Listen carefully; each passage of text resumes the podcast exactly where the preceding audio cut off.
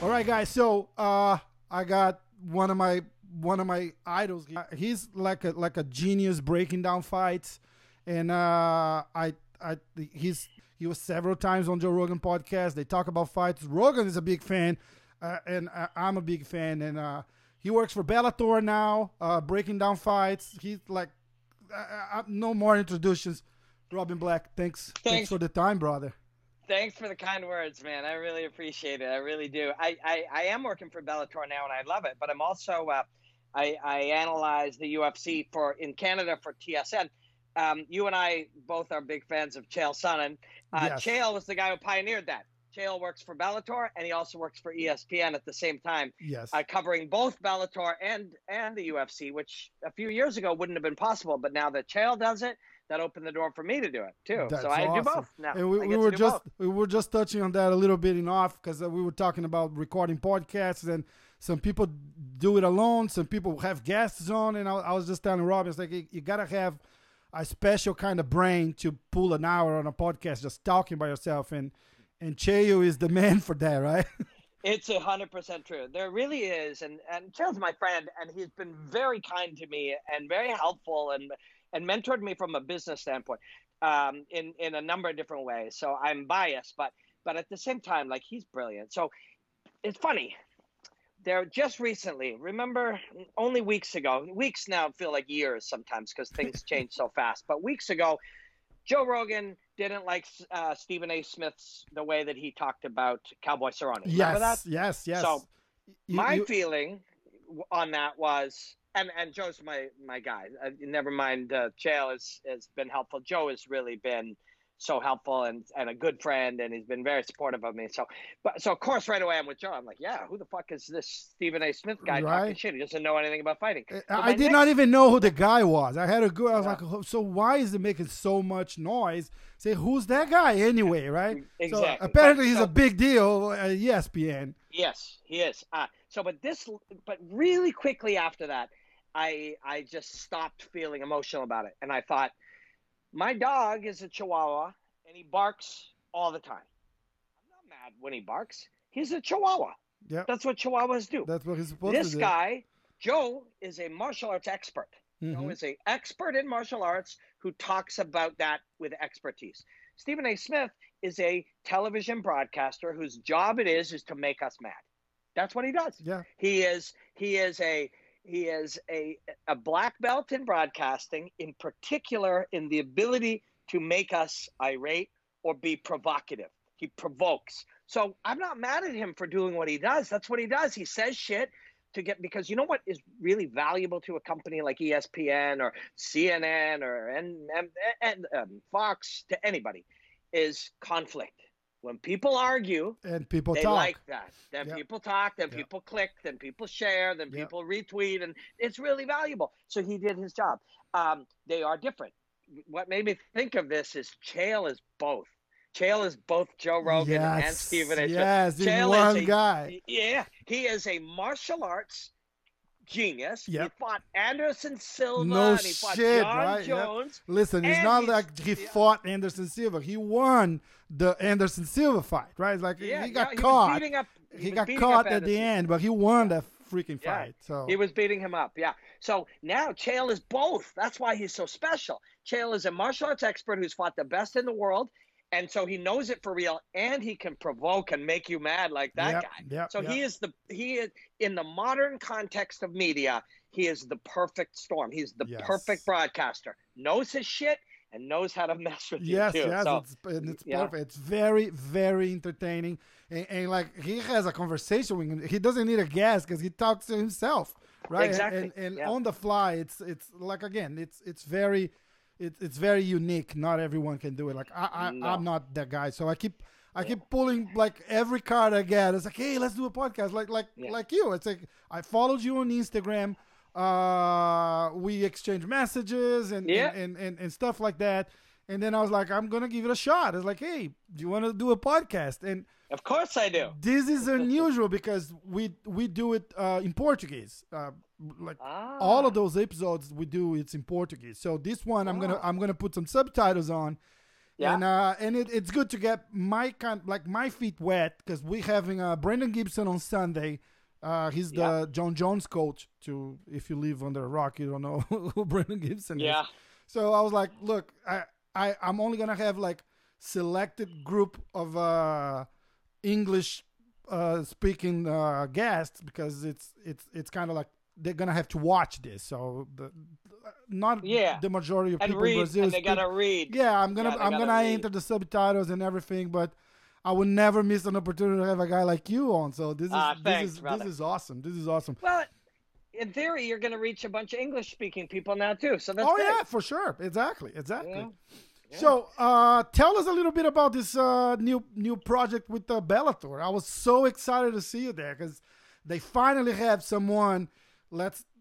I, I don't want to compare, but comparing like Joe Rogan's caliber, like making that kind of breakdown. They they always, I felt as a fan, like it, it was always needed, right? Well, that's very kind of you to say, and and uh, it's been. I mean, realistically, I was working for DAZN. Not Yep. everybody knows DAZN, but it's an app that in which you can watch different sports around the Yeah, world. the and in America, DAZN yeah. is big in Brazil. Oh, it Uh, is? Yeah, so they Oh, have good. uh, I think Jungle Fight. It's a it's a it's a big Uh-huh. uh, organization in Brazil. It's owned by uh, Wallid Ismail. It's, it's I knew that. it- it's Yeah. one it's one of my friends too. He's uh He's a good dude. He's managers of uh, my close friend Paulo Costa, who we started the podcast with. So he, th- that's Paulo Costa's manager. So he owns Jungle Fight, and and they just um switched from Open TV to DAZN, and it's going Cool. really well. It's going really Good, well. good. Well, DAZN uh, in America, there was when they came into America, there was no football or baseball or hockey available, so they went all in on fighting in America. Uh huh. So they got a lot of boxing, and then they signed a deal with Bellator. So DAZN brought me in to do some work for the Bellator shows on DAZN. By doing that, I was around all the Bellator people, and they started to be like, "Hey, that guy is actually does great work." Kind of like knows what he's talking about a little yeah, bit. huh? yeah. And, and and they started to like what I did, and more importantly for me and my family, that's important on all sides. But for me, I was like, holy shit, these people are smart, and they're growing, and their fighters are amazing. Uh, because I'm a UFC fan, you know, that's I grew up on the UFC. Of course, Pride before that, Yeah. and uh, even Vale Tudo before that. I've been a martial artist my whole life, obsessed with martial arts my whole life. But the UFC has been where I've been consuming a lot of it for the last decade or so. But then the last couple of years, all of a sudden, you're like, holy shit, Douglas Lima is a genius. Oh, wow, Pit, yep. Pitbull is a Yep. brilliant, brilliant fighter. You know, uh, Michael Chandler, uh, uh, AJ McKee, blowing So, my like, mind. this young Michael kid. Venom Page Yeah. and Michael Venom Page. some People of- don't understand some of those is. guys that they Yeah. brought from Yeah. UFC too. It's picking up. So th- th- Yeah, this is Cyborg. great. Yeah, uh, Yeah. yeah, no shit. This is great for the sport, right? The competition sure. is gonna make everyone better. for sure. So it started with the fighters. Then I meet the people, and they're smart, and they're young, and they're really creative, right? And that's what I love. Like when I'm, you know, depending. Let's say you work for the NFL or a big company, depending what sport or art you work in.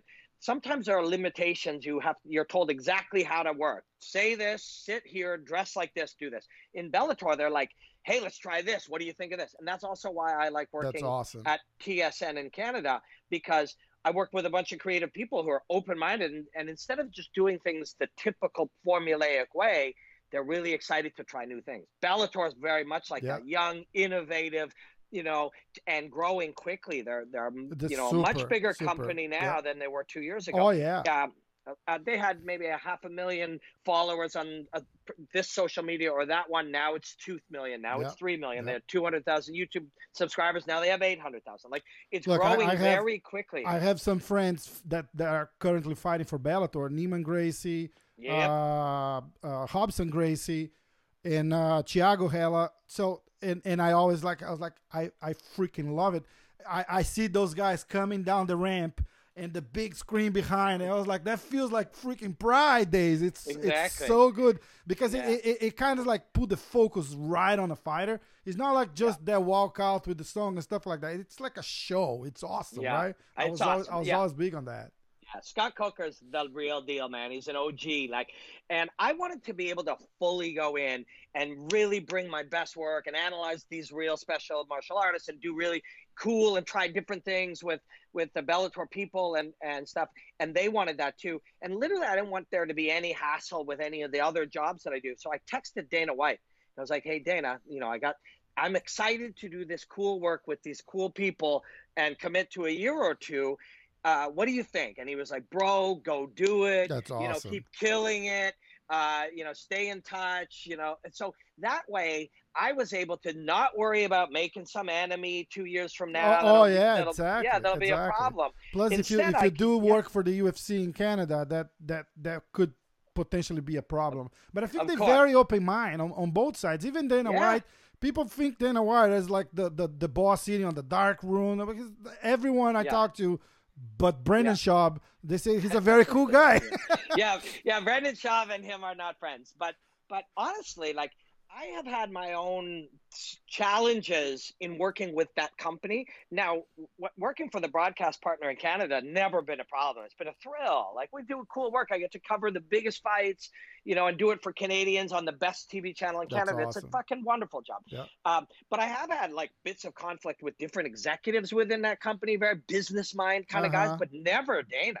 Yeah. Like Dana's yeah. Dana's fucking smart driven. If it makes sense, he wants to do it. He's like, he is uh, driven to do cool things. Like he's always, Dana's been yeah. always cool to me. So yeah. that was nice to be able to now not have to worry about, you know, shit, life's too short to be, you know, choosing sides and making it. Again, Chael taught me that. Yeah. Chael, Chael works for ESPN. And, and Chael works partner, doing UFC, Bellator. and then he does Bellator. Exactly. And he's super close with Dana too. Like they they Yeah, very yeah, good exactly. friends. So it, it, it just shows like they Yeah. good for the business, right? Like they they they love the MMA business. So uh, exactly. as long as everybody is keeping up to what's going on, like they they happy with. Yeah, it's true. But uh, so for me now, uh, what's like, you know, I analyze fighting. I analyze martial arts. I'm always, you know, the stories around it or the drama or the heat is not as big a part of my life. The fights themselves are part of my life. So the Bellator people literally go, here's a chair right next to the cage. Here's our footage. What do you need? Do your thing. That's awesome. And then they go, what other I we have some cool ideas, new digital ideas that we want to try. What are your ideas? Let's all go make cool shit. That's Let's awesome. celebrate these fighters. Let's celebrate these fights. Let's share it in such a way that the audience understands. Let's try new things and let's fucking like let people see. I mean, people know who Douglas Lima is or Yeah, they know yeah. Pitbull, but they don't fucking know. You got to sit next to the cage to really. When I saw Pitbull just beat Juan Archuleta, and Juan's a genius. Yep. Juan's a genius. Pitbull fucking walked out there with almost like an old school, you know, a traditional karate type stance, stood in the middle and said, "You come to me, and I'm gonna." And he fucked this guy up. And Juan's a Juan's brilliant. Juan is a top ten guy in the world, Yeah, yeah. and Pitbull fucked him up. And you have to sit next to the cage to really get that. So I sit next to the cage, and I'm like. Oh shit! I haven't been at sh- at these Bellator shows for so long. So, you know, you start only thinking about what you see at times. I'm like, how the fuck am I missing all this? Yeah. Now I'm sitting there. Now I'm seeing it.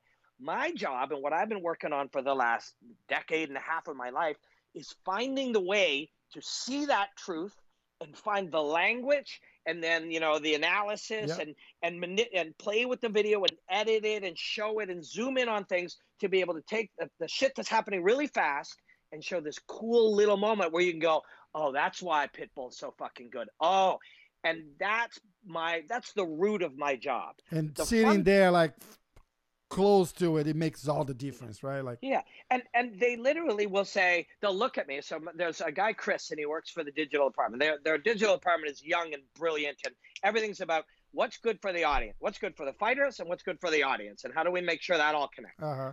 And I'll be sitting there holding my you know laptop or my iPad or whatever I'm going to do my work on. I can do it on my phone now. Like Uh-huh. I mean, I can do it on a tele like. You get to the point after you do fifteen hundred of something that you can just you it's just easy, sit right? down and talk about it, right? Yeah. Yeah, yeah.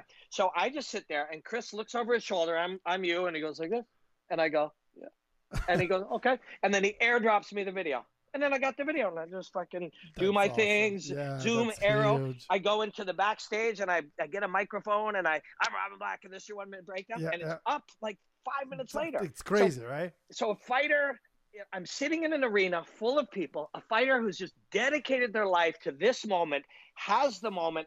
I, the, the people send me the video. I do my job to celebrate it and show people how special it is. And it's in people's hands sitting at home nine and a half minutes after the fight. It's crazy. That's It's- fucking crazy this is, to me. This is huge, Yeah. right? It's This like is- voodoo. Yeah, yeah.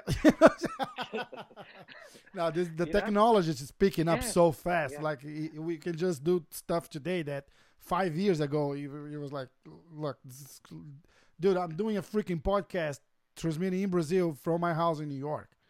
Right? Yeah, It's gonna with a be guy from Toronto. Yeah. no shit. Talk about global, right? Yeah. So, uh, look, I, we just had this big card on on Bellator uh, a couple of weeks ago with the Florida boy, and uh, it, it was the same card as Cyborg, right? The it was the Uh, Cris Cyborg debut, Yes. I think it was, we had- Yeah. dude. That fight, the the the Florida boy fight. It- it- let me let me pull it up and see. Uh, uh, I'm trying to think. Was it like right before Cyborg or I right think I think it was uh, his fight was. Uh, let me find it here too. It's it's actually crazy now. There's so many fights and so many You different can things. you can pick it it's up, right? wild. Uh, Bellator 238. Darrion Caldwell, Adam Borics. Adam Borics is uh, training in Florida. Trains with Henry Hooft. Juan Archuleta, Henry Corrales. Juan Yeah. bounced back from the Pitbull one. Sergio Pettis, Raymond Daniels. You was Sergio Pettis uh, debut too on Bellator. Talking Yeah. another one Yeah. who came from Yeah. the UFC, right? Yeah, I mean, think about that card. Raymond Daniels, one of the great highlight Yeah. reels on earth. Yeah. Sergio Pettis is young and brilliant.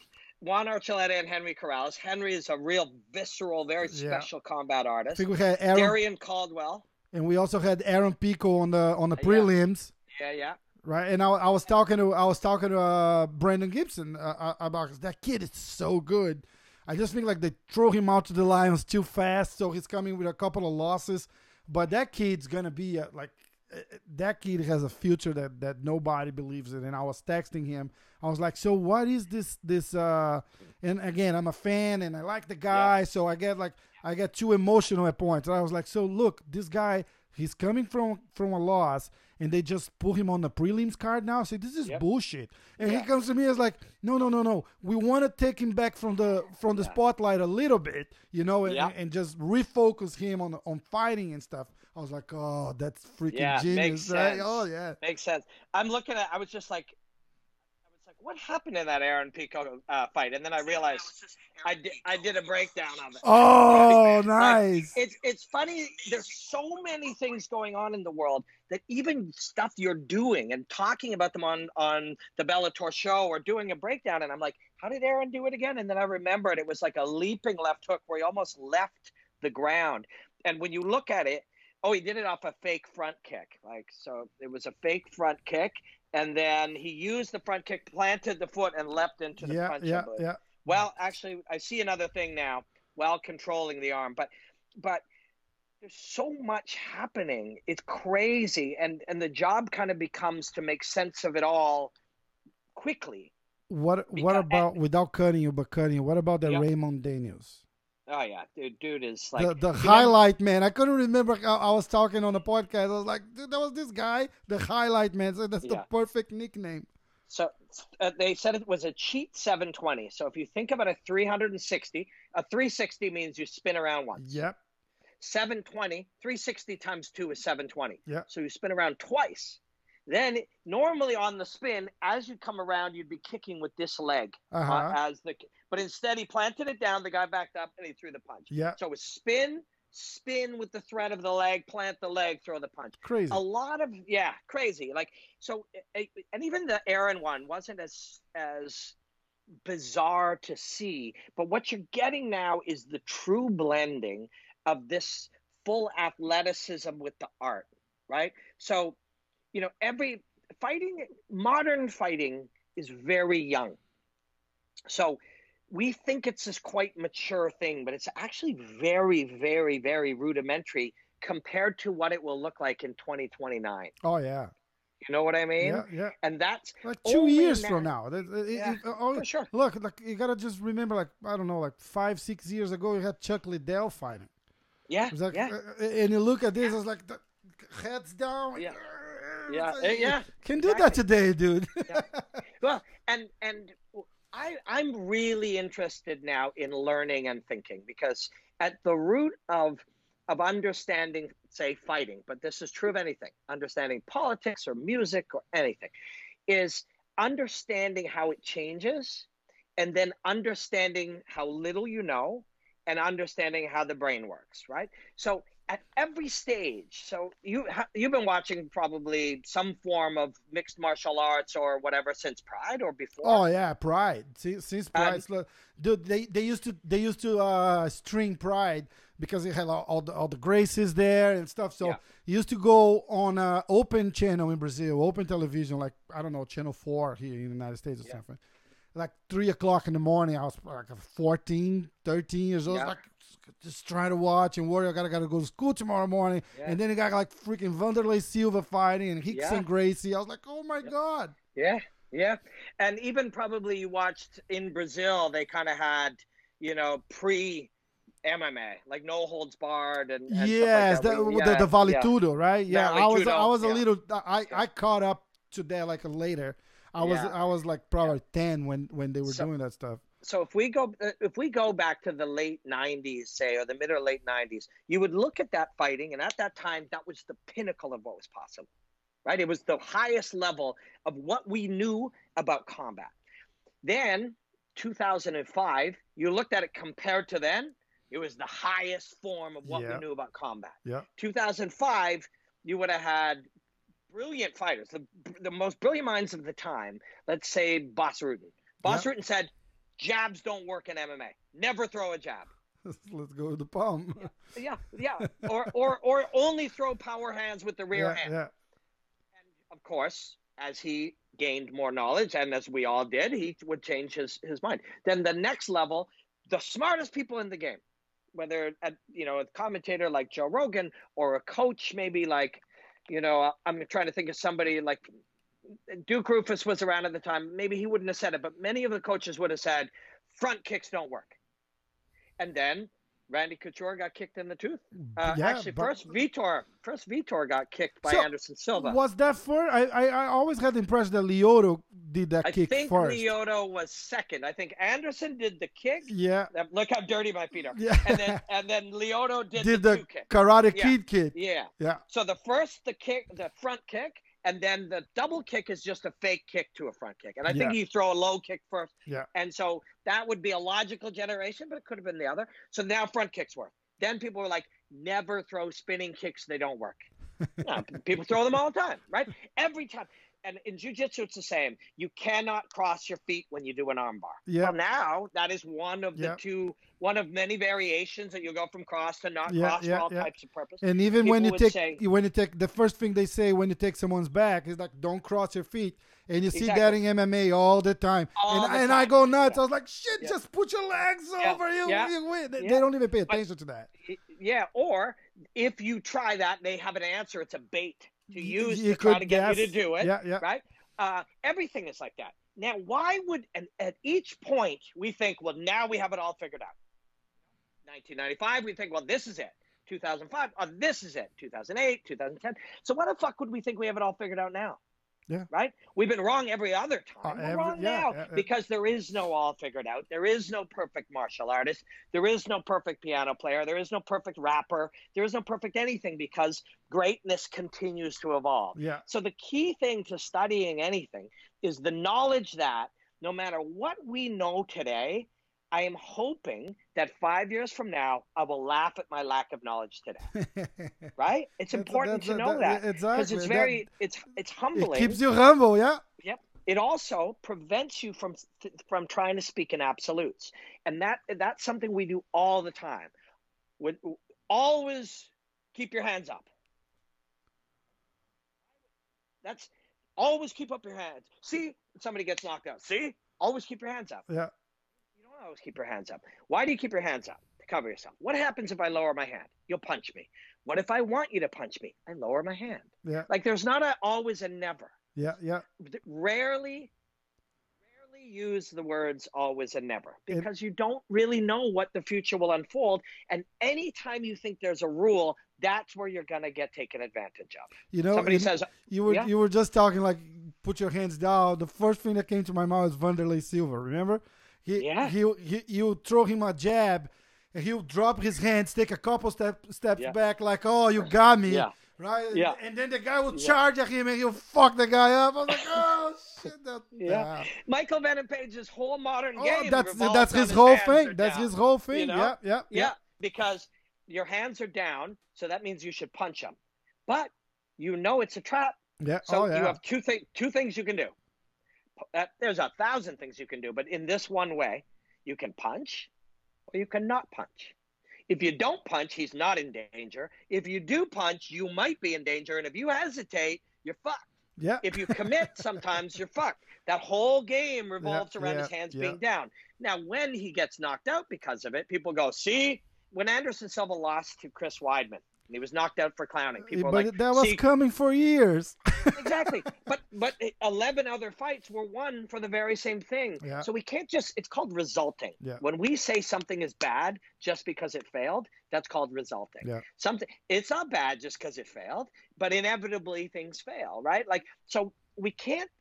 We spend a lot. People who who do jobs similar to mine. If our if we treat our job like it's a like it's a job of critiquing, this guy's good or this guy's bad. This guy's good at this but bad at this. This guy's better than this guy. That's that's just subjective. That's not Yeah. the job. The job is to look for some type of truth in the chaos of what we see and then try to learn something from it. That's Yeah. how I see the job. And I- don't- I see don't- the job. Like in fighting, especially in fighting, like or any high level sport. That's like, dude, you're talking like two high level professionals there. Oh, this guy is more skilled. It's like, well, maybe, right? Like he Yeah. might be like his his focus, his his his mind might be stronger than the other guy at that time, and that's what makes the difference. I think. A hundred percent, or how they both felt. Yeah. How they felt. If somebody had diarrhea this morning and they and two guys were fighting and one of them had diarrhea because of a weight cut, Yeah. that's more important than how good he is at blocking Oh, leg kicks. exactly. Look, drop your you know? hands. He can knock you out just as you can knock him out. Uh, that- Exactly. That, that, that's what it Exactly. is.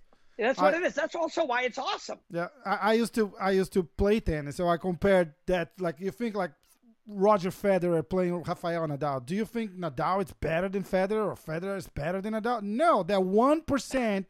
Or like if Federer went to bed at eleven and Nadal went to bed at nine thirty, that might make Yeah. the difference. You, you, Yeah. you know. Yeah. Or the phone rang and it was gonna they were gonna say, Your grandmother is sick, she's dying, Yeah. and he didn't answer the phone.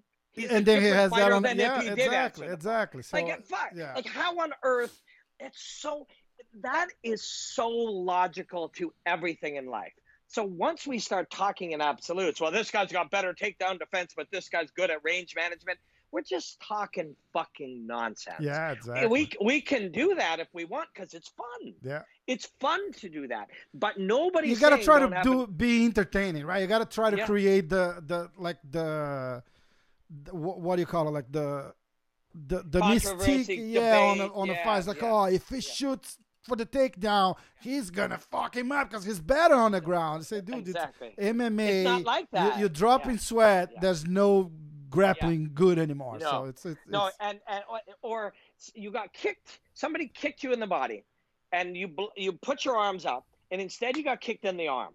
That arm is now damaged to such oh, a it degree that when hurts I like try a to armbar motherfucker. you, Nobody gets even- there, right? I can't even do Yeah, that. yeah. But that kind of shit we don't talk about because it's difficult to discuss, but it's all true. Yeah. So what we've started to, and so again, what I like to do, so I'm very fucking fortunate, and so, is I get to do what I believe in, and what I believe in is is a lot of the things that we've tended to do and say and and talk about and share about and and make the the narrative i believe is are limiting concepts that trap us in not knowing the truth now two or three years ago i would have had to do them anyways because a producer would have gone in my ear Uh-huh. and said bro, you got to make a pick. And I would say, well, it doesn't make any sense. I don't know which guy has diarrhea. I don't know who's got an injured Yeah, arm. I don't know who answered the phone and got No bad news today. And if I knew who's gonna win, it's Yeah, now it's boring. and and I don't mind. Like if you, when I worked at Fight Network, they'd say make a pick, and I'd say, well, you know, here's why that actually is a limiting concept. It prevents us from really learning. And they'd say, we don't care, make it. And I'm like, okay, it's my job. You pay me, I'll do it. Yeah, right? yeah. Um, I don't mind, and I don't care if I'm right or wrong because I know how irrelevant all of these things are. But these are the formulas in which people present television. Now, three years ago, I'd have had to do that, but I had the good fortune that I built up my own style and way of doing it through Instagram and Twitter and Yeah. YouTube and you know the the clients that I've done and my commentary and the fight pass and TKO and wherever I've done it that now they're like actually Robin you got your own way of doing it Just do your thing. do your thing. Yeah. So now I actually can do that. I don't have to say it's striker versus grappler in a yeah, stylistic yeah. matchup. If this guy gets the takedown, he should win. But if this guy's able to implement great takedown defense, see, all of that is bullshit. Yeah, It's all bullshit. It's just what we do because the producers keep doing what they have always done. yeah. Then good fighters who know a lot of good, uh, a lot of really valuable shit, they go on TV and they do it again too because the producer told them to do it Oh, or they oh, think yeah. they have to Look, do it. you, gotta, we don't have to. We don't you, have to do you that. get a nice, easy example, and I'm just gonna mention that fight specifically Yeah. because I'm close to the guy. So Yeah. Paulo Costa versus Yoel Romero. Yeah. What is it? It's a grappler versus a striker, right? Yeah. Oh, Yeah. Yoel is gonna win because he's an Olympic wrestler. He's gonna take Yeah. this fight to the ground and he's gonna fuck Paulo up.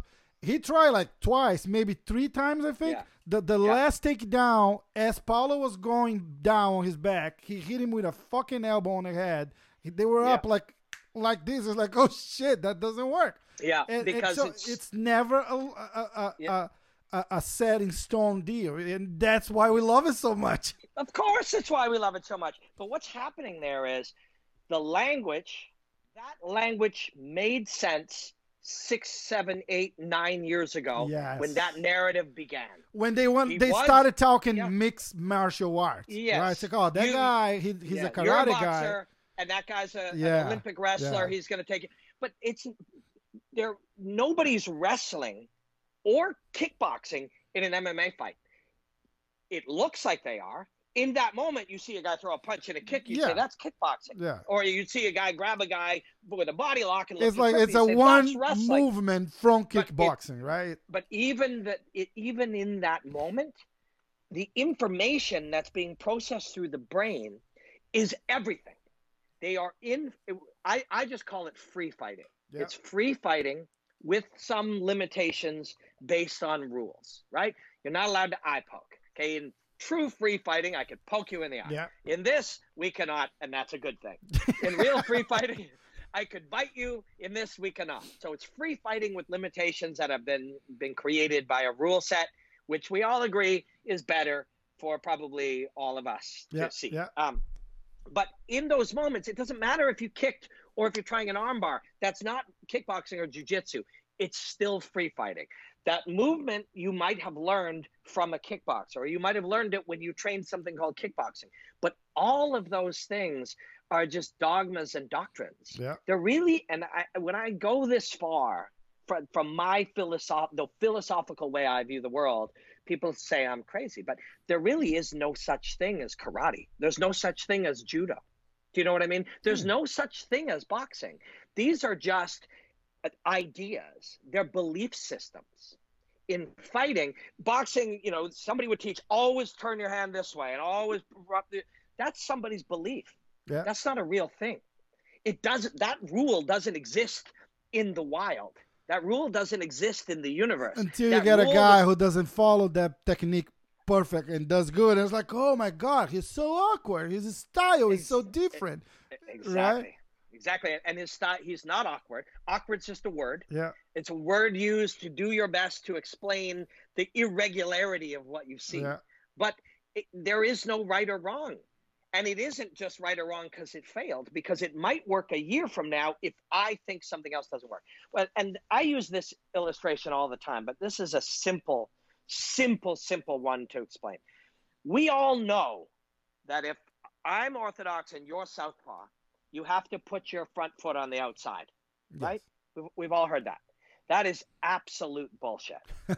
that is absolute total bullshit. Especially if I know it's bullshit and you think it's true. Because if you think it's true, you're going to fight to put your foot on the outside, Mm-hmm. which means I know exactly where you're going, which is an advantage to me. Yeah. The reason you will the reason you've been taught that it's an advantage to you to put your foot on the outside is because you're now left-handed, I'm right-handed, and your left power hand has a straighter line to my chin. Uh huh. That's true. But that's not an advantage for you if I know that your left hand has an advantage. That means you're going to throw your left hand. That means, so stand, just put your right hand forward. Just go like this with your right hand. Just stand sideways slightly. Uh huh. Just, just, Oh, yeah, me? go like Okay, that. Exactly. yeah. Yes. So we're, we're face to face like this. If I know you're going to throw your left hand, Uh huh. what I'm actually going to do is, and you see uh, the, the top guys do this all the time. Uh, Alistair Overeem does this all the time. Yeah. Hold your left hand back. Okay. So I, Alistair Overeem starts dipping his head way over here. So what is then, that doing? Then you What is throw. that doing? Your right hand is now not in play at yeah, all. yeah, yeah, You have only your left hand yeah. or your left foot. So Alistair not only knows what you're going to do, but he has only two real weapons to worry about in that moment. Now, when you move, uh, Yeah, other things come into play. But in that moment, I have two weapons to worry about. I know they're coming. I slip up and I and I answer you Yeah. uh, because you believe that you have an advantage under a rule that you believe to be true that is not true. And then he set So- up the trap so well, right? That he, he leans to the left. I was like, ah, I'm fucking throwing my left. And- it's like, oh, I know it's fucking coming. it's coming because I made you do it. yeah, yeah, I made you throw the left. You do what again? One of two things. I put my head here. You either throw your left, which I want you to do, and am prepared to counter and hurt you, uh huh. or you do not throw your left because you feel like it's a trap, and then you do nothing, and that's also good for me. Yeah, exactly, exactly. So that very simple rule that you believe to be true, which is untrue, I now use against you. That's everything. Every single it's- it- it- conversation. yeah. It, it, and- it's good for everything too. Like uh, even like you do jujitsu too. It's like that. J- the whole sport is made of traps. Like, like, right. like I, I'm a blue belt. Like I, I, I, every training, I, I go for like 15 different traps every time. Yeah. He's like, yeah. oh, his arm is there. I'm gonna fucking Yeah. ass. Like, Yeah. Oh shit. Yeah. And the brown belt offers you his arm. oh yeah, So exactly. and I go then like for it. That, that's all. Every It's- time yeah, you, you yeah. bite it, right? And what happened there? What the big thing is, all and and Sun Tzu said this. Uh, I think he used the word war, but uh, I use the word combat. All combat is rooted in deception. The easiest way to deceive you is if I know what you believe. So the idea that you believe you have to be this way or this always works or this never works, I now have full understanding of your thought process. Yeah. Once I get there, I fuck you up, Yeah, right? yeah. So and here's the problem. All of that will be even less true or will change again and again and again. 3 years from now, 5 years from now, 7 years from now. So my job starts to be to figure out how to find the truth of right now in a broad way so that somebody can not only learn about fighting but learn about thinking Yes. and that's what i like to do and and the scary part about it is uh, the other day somebody was talking about Khabib versus Conor i believe to Khabib and he said he thinks there's probably eight or nine hundred human beings on earth who actually understand fighting and i think he's right i think Hmm. he's right who who and- thinks that? Khabib or Conor? Khabib. I Okay. think Khabib. I think Khabib said that. And Khabib was talking about what some people think. He goes, I don't care what people think. You know, there's a couple hundred fighters that know fighting and a couple hundred coaches. Maybe there's a thousand. I don't know what he said. Maybe 800 or 1500. I don't know what he said. But there's a limited amount of people who actually have any knowledge whatsoever in this in this topic. And most of them, the key to it is that they they underestimate their own knowledge eh, to keep humble so that they know they don't know a lot. Yeah. The problem comes in when somebody thinks they actually know a lot about fighting. Like if when a blue belt teaches class, he thinks he knows something. He'll be like, always go up, sit up, get the kimura, bring it to your chest. If this happens, try to sweep, and if this happens, try Yeah, to guillotine. yeah. He knows the whole fucking thing. The problem is if you teach that as truth, it's not truth. It's what you call novice truth. Novice truth becomes untruth with new information.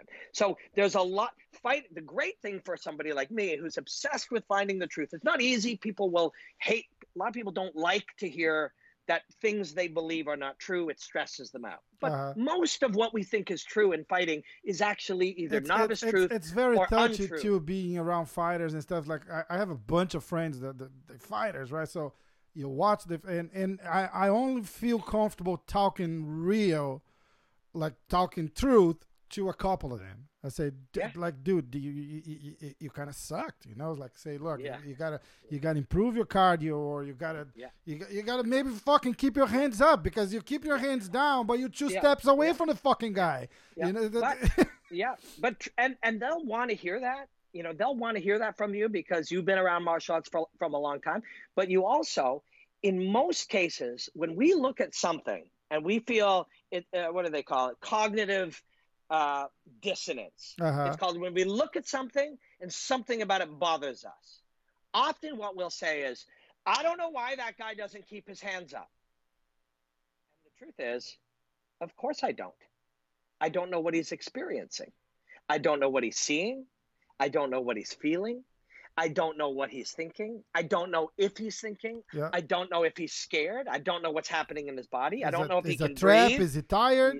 Yeah, exactly. And we're missing and most of it. And, and and now and it's not my I'm not super worried. There's no way we're ever going to like get people to really see all of these these beautiful things that can only be seen by being certain you don't know what's happening. Yeah. I don't know in our society everyone thinks they know the people who hate Donald Trump and the people who love Donald Trump both are sure they're right Uh-huh. right?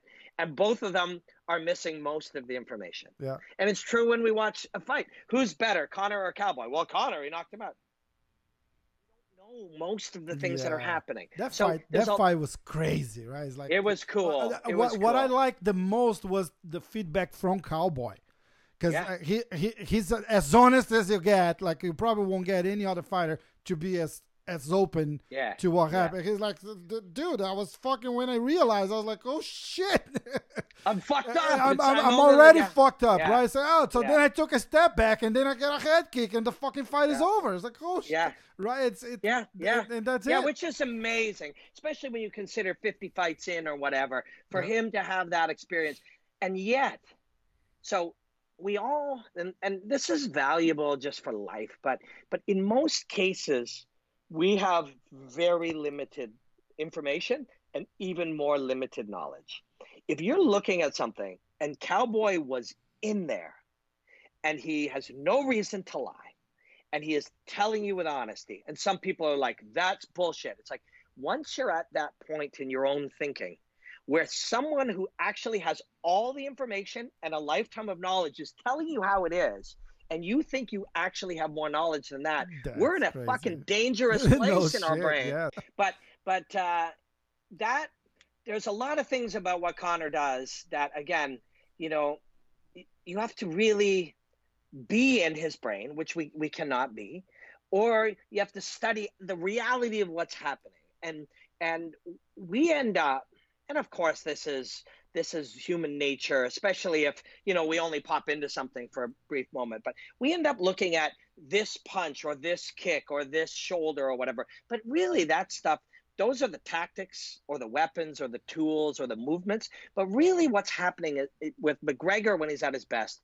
is his super. Yes, his physicality is impressive and he's a great martial artist. But I think his superpower is focus. Yes. He's able to focus in and be so present in the moment to have the purity of expression to be able to do these things. You know, I, to, I think I saw free. him start saying on the interview that he, he's like fight night. I see in slow motion almost. Yeah, that's right. You know, Yeah, so the guy's charging at him, but he's seeing like step by step and every move. It's, he's a Yeah. special fighter. There's no denying sure. that. There's no for sure denying on that. the, the the other thing that is that is happening that we don't you know we don't tend to see or think about but it's fucking fascinating is when when a a fastball hitter in baseball swings and hits a fastball zero actual thought in the way that you and I are thinking right now. I'll, Mm-hmm. I'll say, "What color is this pen?" and you'll say it's gold or it's bronze, and I'll say, "Man, your your your uh, space looks really cool," and whatever. Th- That we're we're thinking Uh-huh. that that fastball hitter will do something. I call it um, algorithmic thinking. An algorithm is if this, then that. You Yes, program yeah. an algorithm to if this, then that. Through programming of their mostly primarily their nervous system. There's no First, time to think, right? It's like That's right. There's no time to think. The brain must behave. And, and I had a thesis about this. uh, the brain will perform the way it's been programmed to perform if the artist is in an optimal state of focus and arousal, right? So we work backwards focus and arousal. Arousal me- meaning the right amount of duress, the right amount of like tension to to access like what we call a flow state. That's a real physiological state, and then focus, the ability to be focused and truly present in that moment. And then if those things are happening, your brain will perform the way it's been programmed to perform for ten or fifteen thousand hours. uh-huh. So the the fastball hitter, his brain sees the thing. He doesn't go, "That's a curveball." No such cognitive thought There's happens. no time. br- the, yes, the body just recognize. Yeah. The nervous system recognizes the curveball, and the body behaves in a way that's been programmed to behave. Yeah. That's how the best fighters are fighting. Yeah. So when we criticize a decision, often we'll say, "Oh man, I can't believe that guy did that." Don't be mad at what he did now. he just read it wrong for a millisecond, right? Exactly. Yeah. And if you really want to look for the flaw, it isn't him now, this dumb guy. Why did he make this dumb choice? You have to go back and criticize his training from weeks, months, and years ago. Yeah. Because the behavior he just expressed in this moment was programmed through a, an adult lifetime of preparation. Yeah. So that's the to me that's fucking mind blowing. Yeah. You know, It's fascinating. And- it's mind blowing. and everybody talks corner like hey you talk what is it like aldo the, the fight with aldo because it's a Yeah. guy who was unbeaten for like 10 Yeah. years and now Yeah. cowboy I, I say the best corner fight i ever seen Yeah. it's eddie alvarez yes. he 100%. made fucking eddie alvarez look like an amateur Yeah. there it, Yeah. he- it's crazy that Yeah. fight it's crazy to watch Yeah, Just the- round one and a half of the first Nate Diaz one too, because Nate's a fucking real. He's real, and Nate isn't being fucked with. He's Yeah. not scared. He's Yeah, not anxious. yeah. He's and he's good. Conor's just really fucking having great moments, but Nate has answers of his own, and that's that's the type of thing you can't really learn. You get bred into it. In Nate's mind, he understood. A lot of people just fold it all up. Nate's just like, you know what? He, I, he knew consciously that this will get easier yes if he weathers it just and uses his there own. yeah. yeah, it will become easier, and that's a genius of its own right. That is a gene, absolute genius of its own right.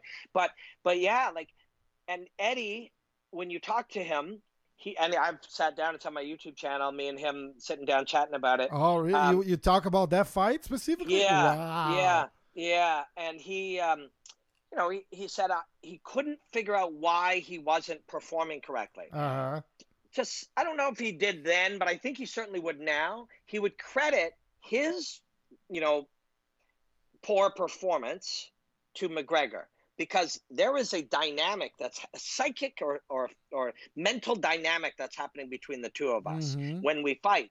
And it's not like, well, I don't know why I didn't show up tonight or why I Yeah. poor, I, be, I performed poorly. That's a direct correlation to you. So I'm Right? causing that, Yeah, you're exactly right? It's like I- I, I, Exactly. you're not Exactly. fighting because I'm making you not fight. It's like I'm That's so exactly on fucking top of you that you don't know what, right. what the fuck to do. That's that's exactly right.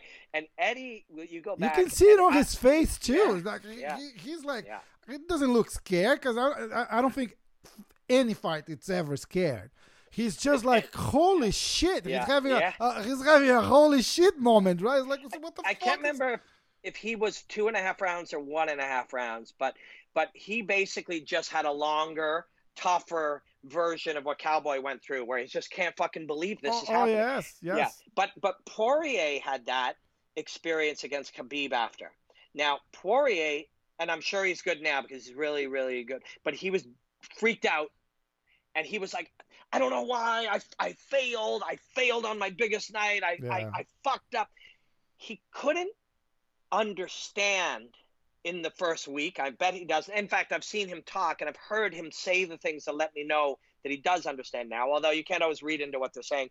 But that, oh shit, what he discovered, this wasn't a flaw of Dustin Poirier. This was a holy fuck, that's how good Khabib is. No shit. This is No real. shit. Khabib And really how is the real. fuck do you train for someone like Khabib? Because there's nobody like him.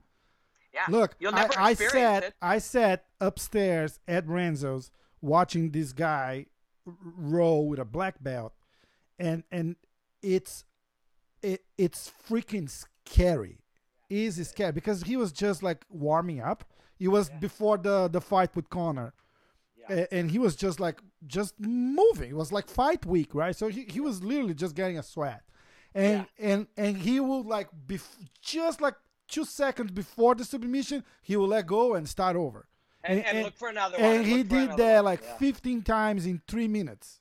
It's crazy. It's crazy. And I'm Yeah. sitting there. There's a couple of guys coming in and trying to take pictures, and then the security guards they go all fucking ballistic.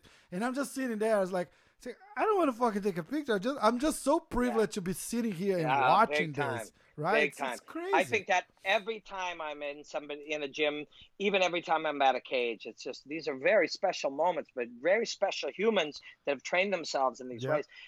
This this what I'm about to say should under no circumstances ever be controversial, but it will be, and that's a reflection of the time that we live in, and emotion and love and hate, and and we're in a time of very big emotional conflicts. Mhm. But Khabib and Conor McGregor are both so incredibly special and rare and unique. It's an incredible thing that they both exist at the same time. yes. Now, sadly, that is overshadowed by the the hatred of one or the other, by the lover, the people who love and support one or the other. Yeah. That that's good for people who do business around conflict and controversy, but it's bad for the beauty of these moments. That certain other times in boxing history or basketball or whatever, any any type, uh, hip hop doesn't matter. Having conflict, uh, uh, competing greats, the Rolling Stones and the Beatles, like this, this, these are Guns N' Roses and Motley Crue, man. Guns N' Roses and Motley? Crue. Yes, I do. I Axl. Rose and Vince Yeah. I yeah. was watching that on YouTube just the other day, and, Yep. and it was freaking hilarious. And and one thing I always say is now, like, can you imagine a guy like Axl Rose in a word like in today's world, like that that tiny skinny white guy with the long that that rock star image and picture, it's gone forever. For Because sure. everybody's like so trying to be so health nowadays. Like that guy kind of Yeah. looks sick, right? It's Yeah, like for so- sure. He would he wouldn't be cool now. He'd be Yeah, like right, you know, exactly. like, he would be a you- weirdo. you- yeah, you'd stay away from him now. yeah, like Uh, cool is uh, yeah. Justin Bieber, right? Like all jacked and shirtless. It's good, dude. It's like it's so it's so funny how the time changes, right? It- they do, they do. But even when those, uh, uh, you know, greats at a different time, competitive greats, there wasn't emotional hatred, and and maybe in some way it's just a sign of our times Uh huh. because we should be able to celebrate how great Khabib and Conor both are. But there's a hatred that some have for one or the other. If you hate Conor, you're like, no, he's been fed. You make excuses for Yeah. these great moments. You say that it's the UFC, or you say Eddie Alvarez was this, or Aldo was that, or or Cowboy was like. How many? You just keep doing that, and there's a there's an and Co- through Conor, he made Khabib hate him by doing things he believed in the moment that by provoking somebody that much, you make an emotional enemy, and Yeah. an emotional enemy will make mistakes. That's Aldo. And yes, I and exactly, it worked for Aldo, failed with Khabib. Yeah. But he made he made by going to these places with Khabib, which can unsettle him, and all is fair in love and war. Many people believe Conor certainly does and did.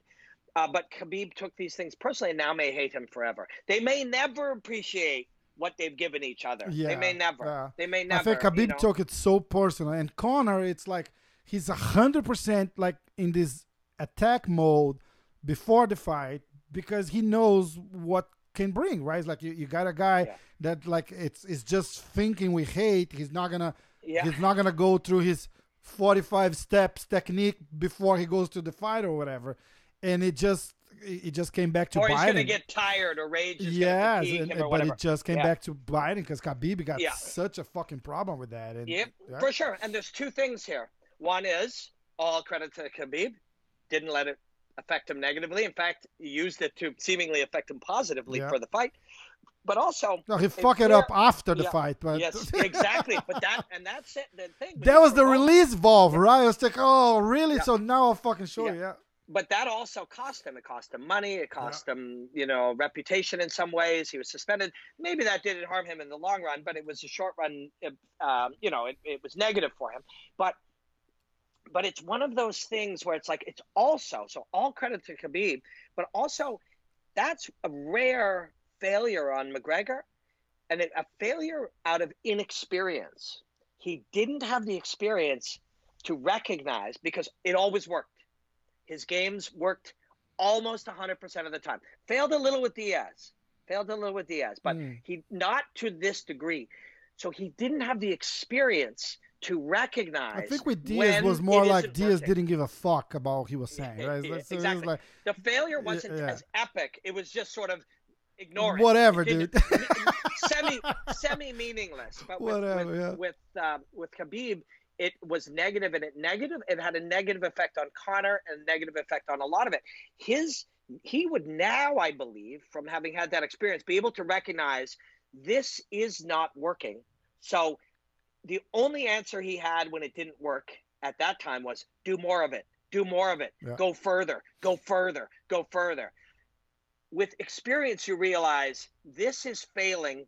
Going more further and doing more will fail even more, so I will stop. I think he'd understand that now because ultimately, my belief, and I know him a bit, and I've spent some time with him. We have very, very good friends in common. I've become friends with John Kavanagh and people who've worked very closely with Conor.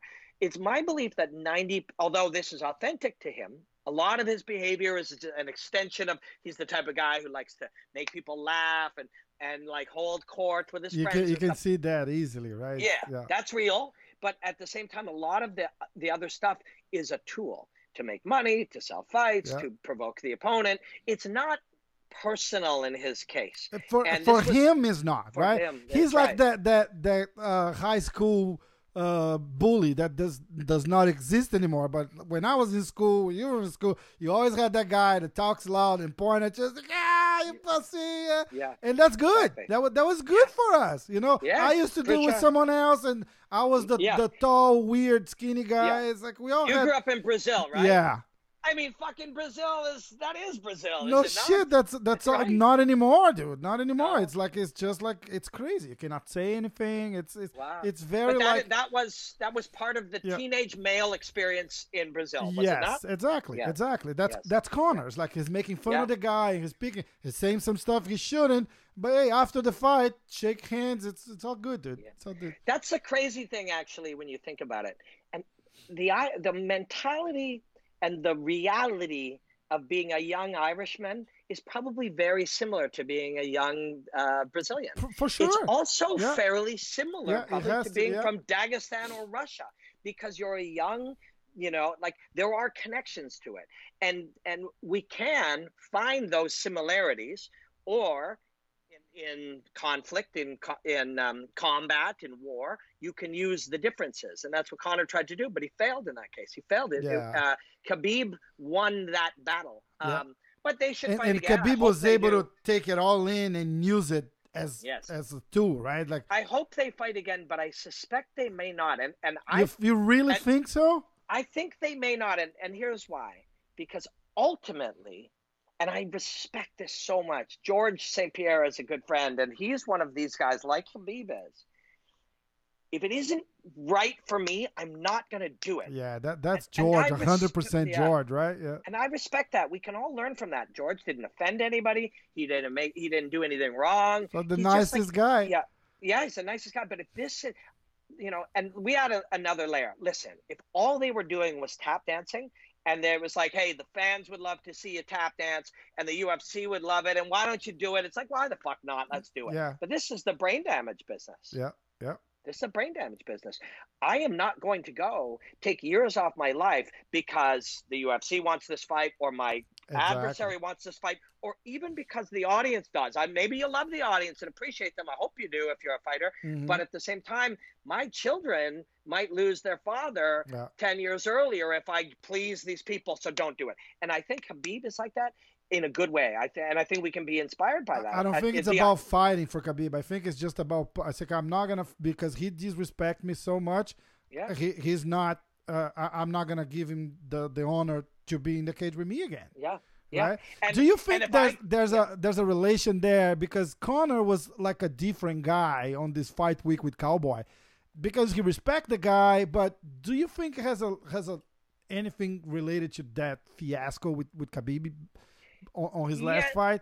It was almost like uh, the feedback was was uh, totally the opposite. It was almost like a kind of boring fight week because Conor was Yeah. didn't sound like Conor, right? This is my belief. Um, a lot of people can easily say, "Oh, he's got a bad reputation. He's doing it for these reasons." We can we can project reasons that we think.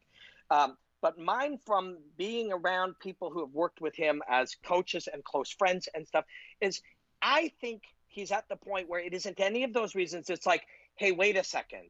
All the other stuff, and that isn't just talking suits, you know, uh, Whiskey. videos of whiskey. uh, um, it isn't just that, but in all these things started to. He was first and foremost a martial artist trying to become one of the great fighters of all time. Yeah. Later, that was an add-on to being funny and charming and provocative and saying crazy shit and be and being quotable and having a cool suit and selling whiskey. All that stuff became bigger. And I think once you say, "Am I really coming back for real?" and what is my motivation? And if your motivation is, "I actually want to make a difference and be remembered for being great," Oh, yeah. then you have to fucking get rid of all the other shit, or you're not going to do that Yeah, that makes you have to get rid of all of it and i think that's where he's at um, because you know it's there is still some whiskey selling going on but it's you, you know you can't not have your businesses but and, there is still some saying some interesting shit going on and there are some expensive suits but it's all taken a back seat. And i think it is because the fighting itself and the performance and the being in the mental state and really training and really searching for greatness, I think that's back in the front seat. Yeah, and- Doesn't and mean he's still yeah, and all the other stuff depends on that to to be successful because exactly. the, the, no one wants to see Conor as a as a great thinking mind. He's, he's a great fighter, right? He- Yeah. He's not a like a Yeah. poet. It's like a I don't want to see him be a great whiskey salesman and a, and a it- shitty fighter. Exactly, I'm right? Not He's not going to sell the whiskey if he's not Conor McGregor. And That's right. and and he I- had so much at stake on that fight with Cowboy because if he gets fucked up by any means, Yeah. Yeah. that whole mystique about him, it's over. It's True. over, right? Yeah. So Yeah. we have we have. uh Do you watch Jones fight last weekend? Yeah, I did. I did. Yeah. What do you think on that? I was crazy to ask you about that. So, so what aspect? So, I, I loved the fight. I loved the dynamic between the two of them. What aspects? What did you want to? I, I what do you think think? I think Jones it's it's becoming the the Mayweather of uh, MMA, right? Yeah. He's not that knockout. Well, he he just fucking blew through uh, Anthony Smith, and and so if I say Yeah. he's not that that finisher, uh, I, I'm not being fair, but still, I, I think the last eleven fights or ten fights, it was all decisions, or seven were decisions, or something like that. This Yeah. guy, he's been taking hits. But Yeah. he found a style to fight that's Yeah. very hard for anyone. Right? George St. Pierre did the same thing at that stage. It's- exactly. George George did the- George was was was never a fucking knockout artist to begin with, right? He was this. He manages the distance. He knows how to defend. He gets hits here, and Yeah. and and he, He- just he wears the guy down. Yes. Yeah, wins rounds. Yeah, um, I agree. Um, I think there's also each wave. It's better.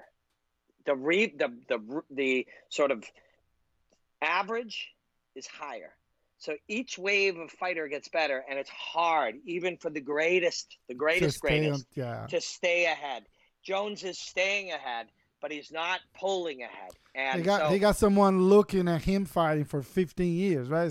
yeah, And say, look, yeah. I know exactly where you're gonna go, how Yeah. you're gonna step, and Yeah. how you're gonna punch. There's Yeah. hundreds of hours of footage to watch. Exactly, exactly. Now, there there's starting to be a movement in coaching. You know, ask Brandon Gibson about this on Sunday when you chat with him. There's starting to be a movement in coaching where, you know, and he's probably been. I know them, and I know him and Greg and and all of them. They've been on this train and they've they've thought this way for a long time. But where you don't look that much too much, especially you don't let the fighter look all that much at the footage because you are not looking at your opponent. You're not looking at who he is. You're looking at who he was, right? Mm-hmm. If you're looking at who someone was and you think and you're preparing for that, the the guy you see will be a different man. The woman you fight will be a different woman. They change. Yeah. But yes, to your point, we can now see where he's changed and even start to anticipate where he'll change again. Yeah. It's on such a high level now that it's I'm glad you talk to fighters and coaches because that and I'm and I can tell that you're you ask really good questions and you're really good perspectives and you're really curious because people who don't do that or or only hear the regular things don't understand how quickly everything is changing and how much the language, the ideas, the concepts, the narratives that we used to use to understand fighting are, are not valid anymore. Yeah. Um, but uh, Jones is still the best fighter in the world, but they're getting closer. They're closer uh, to yeah. with every fight, right? Yeah. So he was a, he was yeah. the Brazilian guy, Thiago. Uh, look, that was a big surprise because uh, I mean I know uh, Thiago's fight style, I was like, dude, if it, if it catches Jones with a good punch, the fight's over. But you know what? That's a shitty analysis because so yeah. everybody else. You you, yeah. you sit in front of anyone and let them punch you, the fight's over. So it, it, it's like Thiago, it's a power puncher. That that's that's yeah. fine. But and, and do you really believe Jones is just gonna stand there and then take a fucking, right. you know? Right. And he did. He took some hammers from Thiago. He, he took Thiago's knees out right? With yeah. with, the, with those with those with those kicks and stuff. It's it's it's it's a huge fight. But this one, yeah. I, I think it's fair to say that. Uh, uh, Reyes. Thank you. Reyes. Reyes yes. was, I think, as close as uh, Gustafsson to yes, to, I agree. to win there, right? Yeah. So there's a couple of things. Um, big one. So people, now this happens more in the UFC well, no, uh, that's not true. Uh, this happens a lot. This is the modern way of thinking. You know, see, MSNBC says one thing, Fox says the opposite, and then the audience is arguing, uh-huh. right? So we're you. We've been taught to argue. We've been taught to be sure we know the answer, despite the fact we have very little information or specialized knowledge, yeah. and then fight about it with other people. So we see that a lot. It happens in the NFL. That people there'll be a narrative. Oh, these were bad calls. They made bad calls on you know the last number of plays. There'll be in you know on and on and on. And the narrative now, where I've been asked about 50 times over, and I was twice today, I was still asked, who won, who do you think won that fight?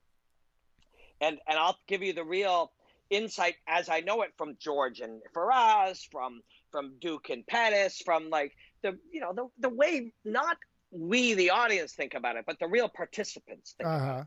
And that is one, so this is my take, or not take, this is my philosophy. Uh-huh three people's opinion matters about who won, and I am not one of them. Yeah. There are three people whose opinions on who won that fight matter, and none of them are Robin Black. So, so that means I, it doesn't matter what I think. So I actually spend very little time thinking of it. But more importantly than that, the flaw. These are flawed people, right? They in the world. Let's say there's 150 commissions in the world, let's say there's 1,500 judges. Let's say there's a uh-huh. thousand judges. Yeah. Out of a thousand judges, 300 maybe are excellent. 700 are somewhere between poor and flawed, and not not. And out of those 300, so, about five know about MMA. Yeah, that sure. Yeah, yeah. Let's, 295 are expert in boxing. Yeah. For the hell of it, let's say 100 of them do. Let's say there's 100 oh, uh, really real MMA judges. That means there's 900 or 1500 yeah. bad yeah. ones. That means bad judging is normal. Yeah. Your job, George's, and, and I got this from George and Firas years back, and, and you can go and look on the internet when George fought uh, Hendricks they talked about this at length. Oh, that's right. Um, that that was yeah. a, that was a close fight too. The job, their job is not to win the fight, not to be the tougher man, not to who would you rather be. None of that. Their job is to convince two of those three men or women that they won more rounds than the other or uh, under the scoring. That's the job. Yeah. That's what they come to do. Now, once you take the high level pros, the best of the best have, and before we go any further on that, we'll say, well, why don't we make judging better? And we won't. And that frustrates a lot of people, but that's where you practice acceptance. They're like, well, the UFC has to step in. They can't. Commissions must be separate from the UFC for the protection of for So- the good of the sport. You- for the good of the sport. They It's, it's three years until they start making up fights. exactly. So people are like, yeah, but it'll be better. No, they cannot be involved. So now we're left with commissions that are run, little government agencies or local agencies that make no money, that pay judges $190 uh, a night or whatever. oh! There is no way we will make them better. Then people will say, well, maybe we should have five judges. Why is five shitty judges better than three? It's not. It could be worse. They're gonna fight So we- each other. we cannot and we will not improve this weakness. So what do you do? Well, we can get mad and freak out and argue about it on Twitter, or we can accept that as truth because it is truth. yeah. But- And that's okay. For the rest of us, we have to go. Their job was to do that. We can get outraged if we like, whatever, but it serves no purpose. But as the fighter, your job starts to be I have to figure out how to fight in such a way that I increase my likelihood of convincing these flawed humans that I want. Yeah. And that's what fighters, the top fighters, do. They mm. don't go, well, that, I mean, I, I should win that. Why are these judges stupid? They go, my job is to convince those men and women. So I must understand how they behave and then fight accordingly. Because my job is not to cut him more or to And- land and more you know what I- punches. my I job is to convince too? that person. I think too is like, look, just think about us looking at that fight from where we're looking, right? I've, I I heard uh, Kenny's Florian and Jon Anik podcast. I think Kenny watched that fight four times, and he was like, Yeah, what "Oh, point after that serve?" after watching four times, I really think Jon wants the fight." I say, great, that guy sitting scoring the fight had live to watch. That that's all, and at that time. He, he, you know, like he's making decisions just like the, sure. the, the referee in the Yeah. cage. He's making decisions on the fly. If he's taking us watching the fight three or four times, I think they did Yeah. a pretty damn good job Pretty good. because So uh, we also- we are looking and looking and looking and looking to try to understand what happened and say, look, that guy. So you you watch it four times to came up with the same decision that that guy did it on the Yeah, fly and everybody's bitching about. it. It's hysterical. E- It's like Exactly. the- the- also, that is the opposite of my approach. My approach is it doesn't matter if we watch it a hundred times. It already happened, and that's what they decided. Going back in time to decide what should have been is pointless. Yeah. And that is not defeatist. That is a, a realist. We cannot improve the quality of these people right now, uh, and we there's no way to change it to do so because there is no money for these people, no specific training. It's a young sport. There's thousands of them. They're never going to be better. And we could say, well, Robin, don't you care about MMA or like whatever? I'm just accepting. But never mind fighting, what we happen to love. This happens in diving, gymnastics, Yeah, exactly, gymnastics, exactly. skating, Yeah, yeah, yeah. boxing. This is a reality. yeah. So what we're doing when we sit around and watch something 20 times and argue about it and say this guy's the real champ, we are actually purposefully denying reality. The reality is fighters must fight in an unfixable environment where the people who judge them are flawed. Uh-huh. That cannot be repaired, and that will be so. So the job of the fighter is to figure out how to win on, and I call it a, a constant in the equation. We must figure out the equation to win, to solve this problem of winning this fight. One of the constants in doing the math is that that guy is weak. The people who judge me are weak. That is a constant in the equation. Okay. The judge has a flaw, a constant in the equation. So the equation must be factored and recreated in such a way to win, even though they suck. And that's what George and Firas did.